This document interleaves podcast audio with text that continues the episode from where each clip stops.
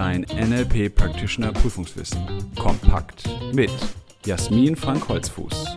Der Podcast mit der Wissensessenz aus zehn Jahren erfolgreicher NLP-Ausbildung.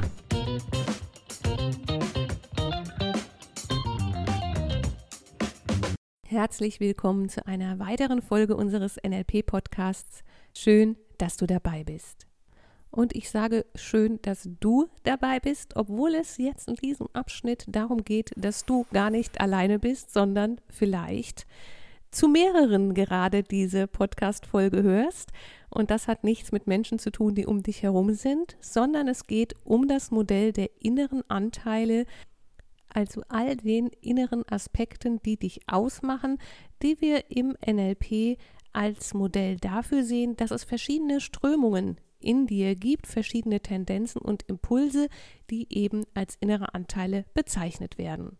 Das bedeutet, du kannst jetzt nicht zum Arzt gehen und sagen, bitte schauen Sie mal in mich hinein, ich habe da so verschiedene innere Anteile, nehmen Sie doch mal die unangenehmen raus. Nein, es geht einmal mehr um innere Arbeit mit dir selbst. Das heißt, du kannst diese inneren Anteile erforschen, erkennen, bewusst machen und sie dann in ihren Absichten, in ihrem Handeln würdigen, um sie so zu einem inneren Team zusammenzuführen, das wirklich kongruent, also übereinstimmend für dich arbeitet, in einer Linie geht und dich voranbringt.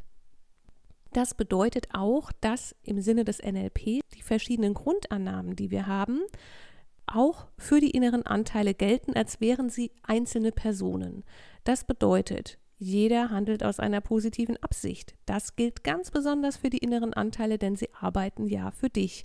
Das heißt, auch ein innerer Anteil, der dich scheinbar bremsen will, zurückhalten will, der hat eine positive Absicht. Das kann zum Beispiel Schutz sein. Oder ein Anteil, der dich immer so antreibt, der dich so voranpeitscht, dass du dich fast schon gehetzt fühlst, der kann natürlich sehr auf Erfolg, Perfektionismus hin orientiert sein und dir das zugutekommen lassen wollen. Und solange das in deinem Sinne ist und positiv für dich ist, ist das ja auch völlig in Ordnung.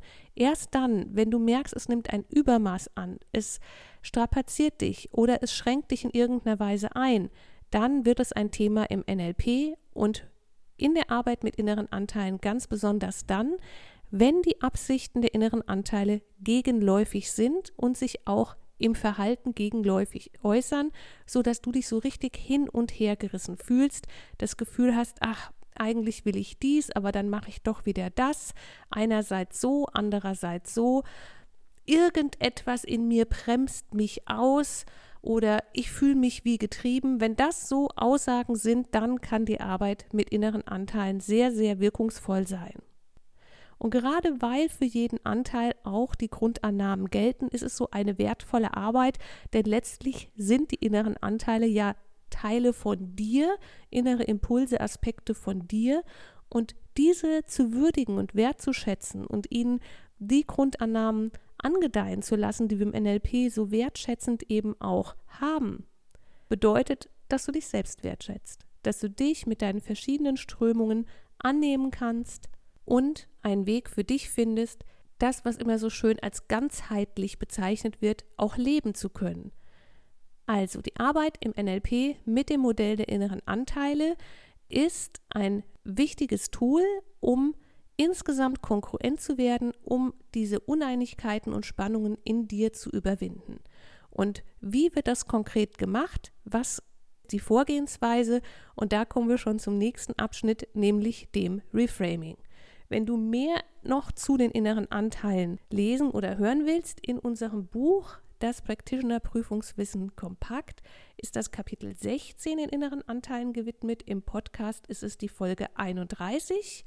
Und Reframing, das jetzt kommt, ist im Buch das Kapitel 17. Da kannst du sehr viel nachlesen. Da hast du auch sehr viele Grafiken, Übersichten, in denen du nochmal wirklich Schritt für Schritt abgleichen und mitgehen und nachvollziehen kannst oder es auch für Übungen mit anderen Teilnehmenden aus deiner Practitioner-Ausbildung zusammen anwenden kannst. Und im Podcast sind es die Folgen 32 und 33, die du nochmal nachhören kannst. ideal im Sinne des ganzheitlichen Lernens, des ja, mit allen Sinnen nach WAKOK lernens, hast du natürlich beides, legst das Buch vor dich hin und hörst die Podcast-Folgen dazu. Hier in diesem Abschnitt geht es ja um eine kurze Zusammenfassung und das Wichtigste ist natürlich, was ist denn jetzt Reframing? Was kannst du mit Reframing erreichen? Um was geht es da? Und Reframing bedeutet zunächst einmal Reframe, einen neuen Rahmen geben, etwas neu rahmen. Und da kannst du dir schon vorstellen, es geht um Bewertungen, um Bedeutungen, denn die Dinge an sich, und das ist ja in der Philosophie schon bei den alten Griechen, Römern, aber auch in anderen Bereichen schon lange bekannt, die Dinge an sich haben keine Bedeutung. Jeder Mensch gibt aus seiner Landkarte, aus seinem Weltmodell heraus Bedeutungen in Dinge hinein.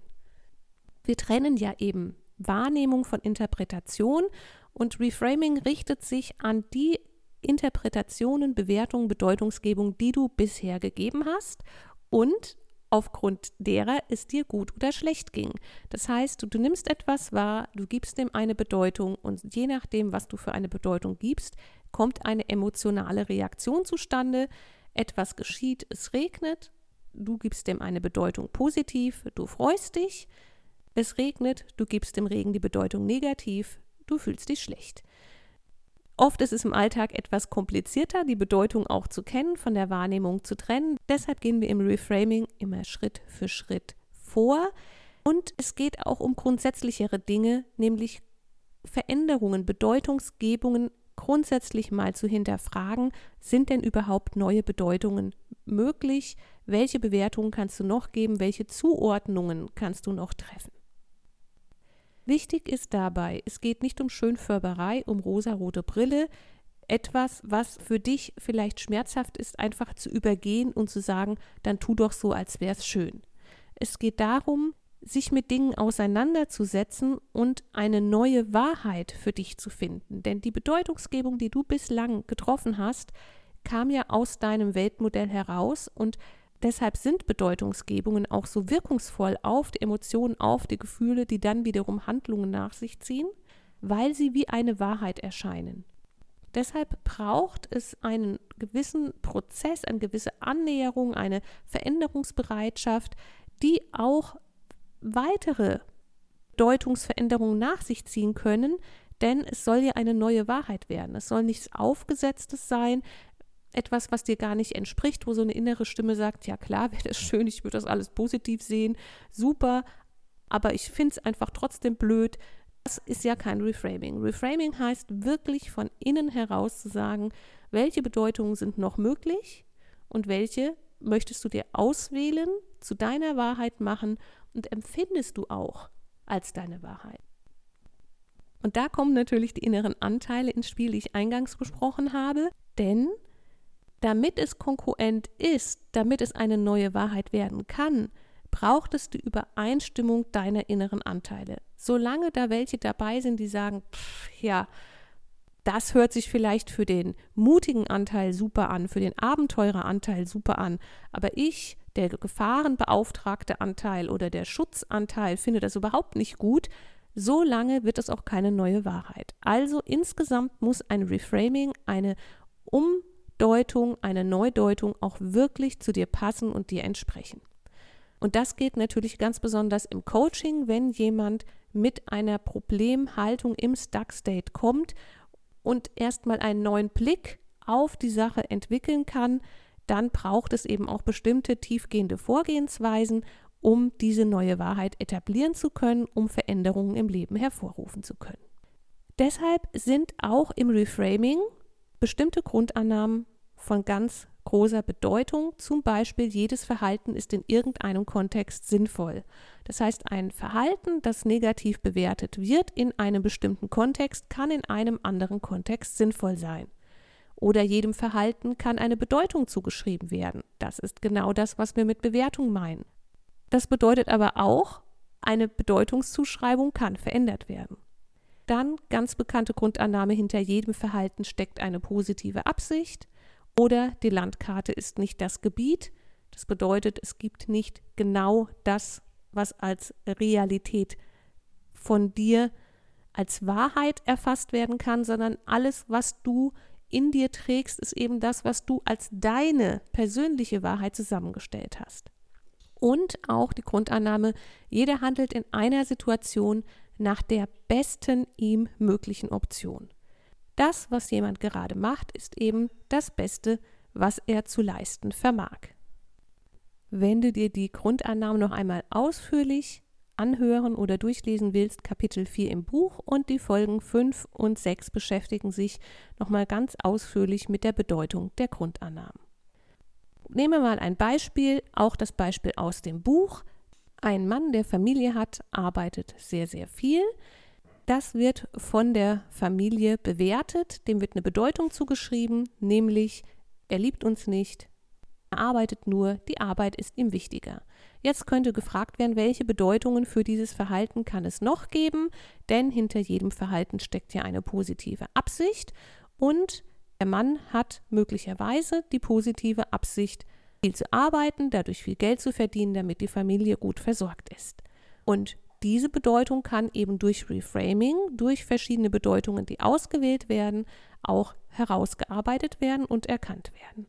Deshalb gibt es erst einmal ganz grundlegende Reframing-Fragen, die du dir selbst stellen kannst, wenn du merkst, dir begegnet etwas, dir begegnet eine Situation oder ein eigenes Verhalten oder das Verhalten anderer und du merkst, das löst irgendwie ungute Gefühle in dir aus, du gibst dem eine negative Bedeutung. Und dann können Fragen wie, wie könnte das, was gerade passiert, genau richtig für dich sein? Was für eine Chance kannst du denn daraus ergreifen? Gibt es etwas, was du aus dieser Situation lernen kannst? Oder wie kann das Verhalten noch gemeint sein? Kann es irgendeinen Sinn machen? Kann sich für dich ein Sinn daraus ergeben? Wie kannst du die Situation noch sehen? Welche Bedeutungen kann es noch geben als die, die du gegeben hast und wie würde es dir dann gehen? Also das sind ganz grundsätzliche Reframing-Fragen. Letztlich ziehen sie alle darauf ab, was könnte noch eine Wahrheit sein.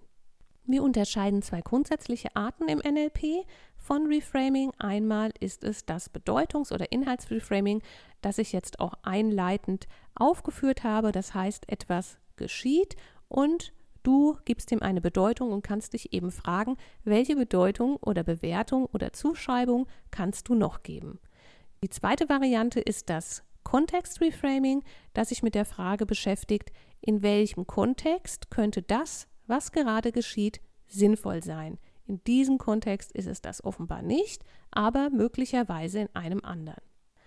Und während das Bedeutungsreframing oft schon ausreichend etabliert werden kann dadurch, dass du dir diese Fragen stellst, welche Wahrheiten gäbe es denn noch, welche Sicht auf die Dinge wäre noch möglich, ist es beim Kontextreframing so, dass wir erst einmal ein unerwünschtes Verhalten haben beispielsweise und du dich fragst, okay, in welchem Kontext könnte dieses Verhalten sinnvoller sein?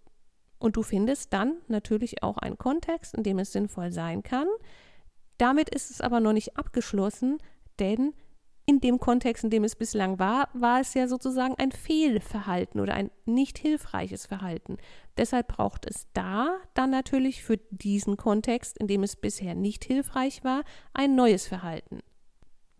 Das bedeutet auch, dass wir zum Beispiel in der Kindererziehung gut daran tun, Kindern nicht mit auf den Weg zu geben, das, was du gerade tust, ist grundsätzlich schlecht, gerade wenn Kinder auch mal Nein sagen. In einem bestimmten Kontext kann es sehr hilfreich sein, wenn Kinder Nein sagen können. Sich zu widersetzen, etwas nicht zu tun, kann aber zum Beispiel im häuslichen Kontext, beim Zimmer aufräumen, auf Dauer sehr störend sein. Das heißt, Verhalten kann in verschiedenen Kontexten unterschiedlich wirkungsvoll sein und es braucht bei einem Kontext-Reframing, wenn ein guter, hilfreicher Kontext gefunden wurde, für den bisherigen Kontext ein neues Verhalten, eins, das da besser passt. Es gibt zwei grundsätzliche Formate im NLP, denen wir Reframing durchführen. Diese Formate will ich jetzt hier in der Zusammenfassung nicht noch einmal ausführlich besprechen. Ich habe die Kapitel im Podcast und im Buch genannt, wo du es nochmal nachhören kannst. Beide sind aber wichtig für die Arbeit mit den inneren Anteilen, deshalb fasse ich sie ganz kurz zusammen. Einmal geht es um das Verhandlungsreframing. Das bedeutet, immer dann, wenn du wirklich zwei gegensätzliche Pole in dir spürst. Dann kannst du das Verhandlungsreframing anwenden und kannst Schritt für Schritt durchgehen, die Anteile herausfinden, die positiven Absichten der beiden gegenströmigen Anteile herausfinden, eine gemeinsame Absicht finden, um dann zu sagen, welches Verhalten würde denn beiden entgegenkommen, Öko-Check, Future Pace. Im Six-Step-Reframing ist es etwas anders, da geht es nicht um direkt konträr liegendes gegensätzliches Verhalten, sondern es geht um entweder ein Störverhalten, etwas, was du gerne ablegen möchtest, oder aber ein Verhalten, das du anstrebst, das du gerne haben möchtest, aber bisher blockiert wurde. Und auch da spielen die inneren Anteile eine wichtige Rolle, denn hinter einem Verhalten, das du bis jetzt zeigst, aber nicht mehr haben willst, steckt ja möglicherweise auch ein Anteil, der auch eine positive Absicht hat. Und auch da wird das wieder erfragt. Und die positive Absicht wird in jedem Fall gewürdigt. Dass dieses Verhalten, das bislang gezeigt wurde, eben nicht oder nicht mehr passend für dich ist, das kannst du auch würdigen, dieses alte Verhalten. Denn das war ja das Beste, was dem Anteil bislang eingefallen ist und der Anteil ist ja ein Teil von dir. Also was dir bislang eingefallen ist, die beste dir zur Verfügung stehende Option. Hier kommt noch ein weiterer Anteil ins Spiel, nämlich der kreative Anteil. Es gibt dann eben die Möglichkeit, drei neue Verhaltensweisen zu finden, und zwar mindestens drei, die der genannten positiven Absicht entsprechen. Warum sollten es drei sein, wenn du nur eine Sache zur Auswahl hast? Und das gilt nicht nur beim Six-Step-Reframing, das gilt auch bei vielen anderen Lebenssituationen so. Dann bist du letztlich im Zwang, du kannst das machen, sonst gibt es keine Alternative. Hast du nur zwei Dinge zur Auswahl, dann bist du letztlich in einem Dilemma, das oder das, ja oder nein. Also du hast nicht wirklich eine echte Wahl. Und ab drei Optionen spricht man davon, eine Wahl zu haben, eine Auswahl zu haben und wirklich entscheiden zu können, was willst du. Also über den kreativen Anteil mindestens drei neue Verhaltensweisen finden die der guten Absicht entsprechen und auch hier wieder Öko-Check und Future Pace. Das heißt, wozu ist Reframing und die Arbeit mit den inneren Anteilen gut? Auch hier geht es letzten Endes immer um State Management. Das heißt, wie willst du, dass es dir geht? Willst du kongruent sein, in dir stimmig, übereinstimmend, dann bring alle deine Anteile ins Boot, lerne sie kennen, arbeite mit ihnen, lerne sie wertzuschätzen, ihre positiven Absichten kennen und schau, wie du sie so verändern kannst, dass sie dir, so wie du heute bist und sein willst, entsprechen. Und du wirst merken, wenn so eine innere Übereinstimmung entsteht, dann geht es dir auch besser, dann bist du in einem anderen, wirkungsvolleren State. Und das Reframing zielt darauf ab, welche Bedeutungen gibst du, welche Bewertungen machst du, was hältst du für gut oder schlecht und mit welchem Blick hast du bis jetzt auf bestimmte Situationen und Verhaltensweisen von dir, von anderen geschaut und diesen Blick verändern zu können, da eine neue Position einnehmen zu können. Das ist extrem förderlich und hilfreich in ganz, ganz vielen Lebenssituationen, und gerade die Reframing-Fragen, die ich aufgezählt habe, die kannst du jederzeit stellen. Da brauchst du kein ganzes Format zu machen, aber auch ein kleines Verhandlungs- oder Six-Step-Reframing, das ist schnell gemacht. Das kann man auch in weiten Teilen mal mit sich alleine durchspielen, aber natürlich auch hilfreich, wenn du es mit jemandem zusammen machst. Reframing und die Arbeit mit inneren Anteilen dient dazu, gut in dir selbst aufgestellt zu sein und eine gute Lebensperspektive für dich gewinnen zu können, die eine Wahrheit ist, die deiner Lebenssituation entspricht und so, wie du eben leben willst und dein Leben ausrichten willst. Dann danke ich dir, dass du heute dabei warst. Vielleicht gibst du ja die ein oder andere neue Bedeutung aufgrund der Folge in dein Leben rein. Freue mich, wenn du auch die nächste Folge wieder hörst und wünsche dir bis dahin viel Spaß mit dem Lernen und Leben mit NLP. Willst du noch mehr wissen? Mach dich schlau mit unserer Wissenssammlung auf www.nlp-ausbildung-holzfuß.de oder lies unser Buch Das NLP Practitioner Prüfungswissen kompakt. Es enthält alles, was du für eine sichere und erfolgreiche Prüfungsvorbereitung brauchst. Bis zur nächsten Podcast-Folge mit Jasmin Frank Holzfuß. Eine gute Zeit mit NLP.